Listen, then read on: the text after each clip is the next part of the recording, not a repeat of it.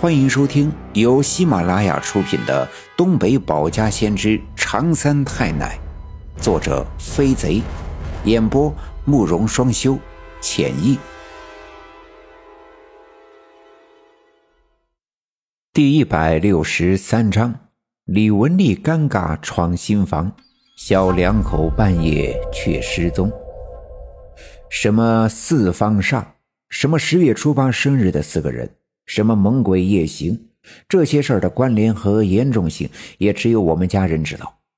况且，那群夜行的鬼魂，普通人是看不见的。在这李文学与白小娟的新婚之夜，要他们离开新房出去躲避，该怎么开口？李文丽把小卖店的里屋让给了李文学和白小娟作为新房，便带着媳妇儿住进了小卖店的厢房。事情紧急，顾不上许多。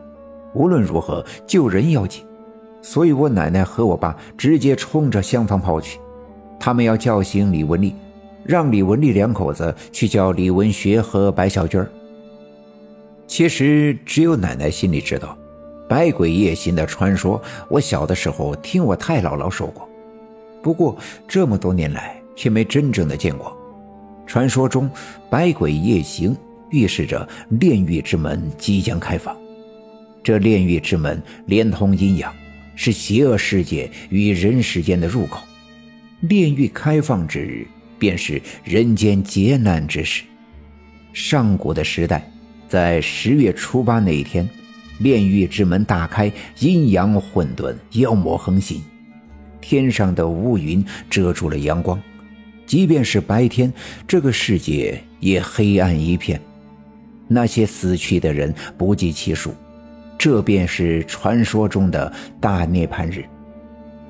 最终，天上的神仙经过一番路战，合力将妖魔赶回了炼狱，并施下了四方煞神符，镇压住炼狱的门口。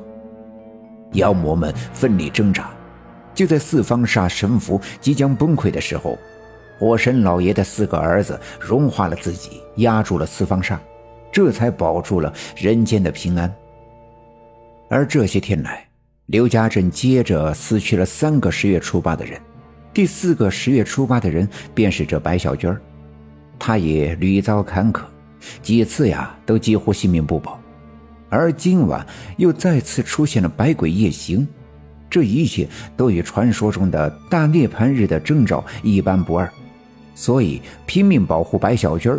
并不是保护他一人一命，而是关系到整个刘家镇乃至整个人世间的生死安危。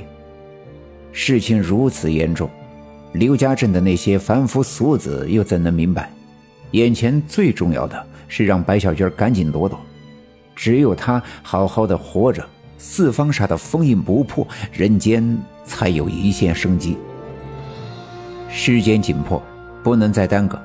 我奶奶带着我爸爸以及身后的那些小分队员们往李文丽家的厢房走去。刚走到门口，屋里的灯亮了。今天忙了一整天，李文丽早已累的是浑身酸痛、四肢发麻。李文学和小娟的婚事终于办完，按说李文丽便没了牵挂，可以安心的睡觉。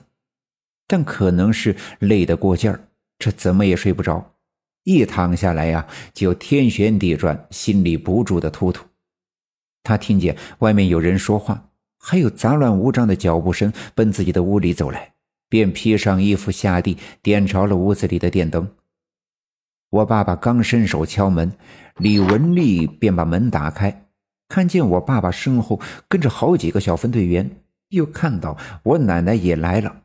感受到了紧张的气氛，慌忙问道：“哎呀，六姑、老二，这是咋了？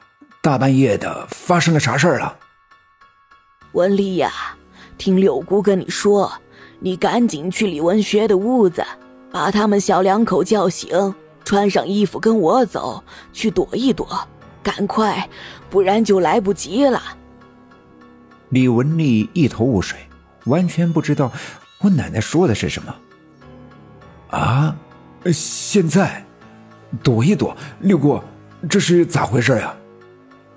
我奶奶知道，一时半会儿呀，跟他解释不明白，便知道自己的话她肯定相信，便焦急的对李文丽说：“文丽呀，没时间跟你解释了，六姑的话你定相信吧，赶紧的吧，去叫醒李文学他们两口。”李文丽见我奶奶脸色不对，神情紧张，知道一定出了什么大事，不敢耽搁，赶紧回屋取了钥匙，迈步来到小卖部门口。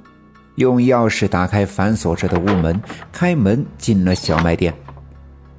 大家知道，他一定是去里屋喊李文学，毕竟今天是小军他们的新婚之夜，外人呀不好意思进去，便都站在门口等候。李文丽走进了小卖店，站在里屋的门口犹豫了一下，侧着耳朵听了一下，屋子里一点动静都没有。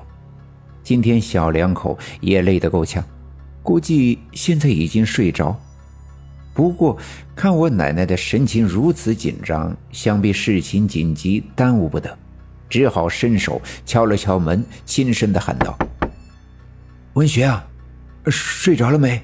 文学。”喊了两声，屋里没人答应。李文丽又敲了几下门，继续喊道：“文学，小娟儿。”睡了没？赶紧起来吧，有急事儿，快起来吧。